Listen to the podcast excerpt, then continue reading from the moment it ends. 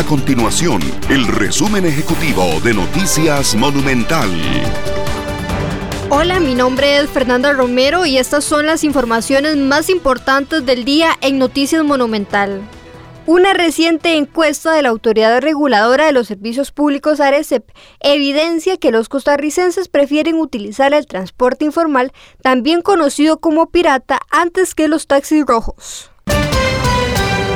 Las personas mayores de 58 años de edad empezarán a recibir la vacuna contra el COVID-19 en los próximos días. La inmunización será posible luego de que este martes la empresa Pfizer enviara más de 79 mil dosis contra este virus. Estas y otras informaciones usted las puede encontrar en nuestro sitio web www.monumental.co.cr. Nuestro compromiso es mantener a Costa Rica informada. Esto fue el resumen ejecutivo de Noticias Monumental.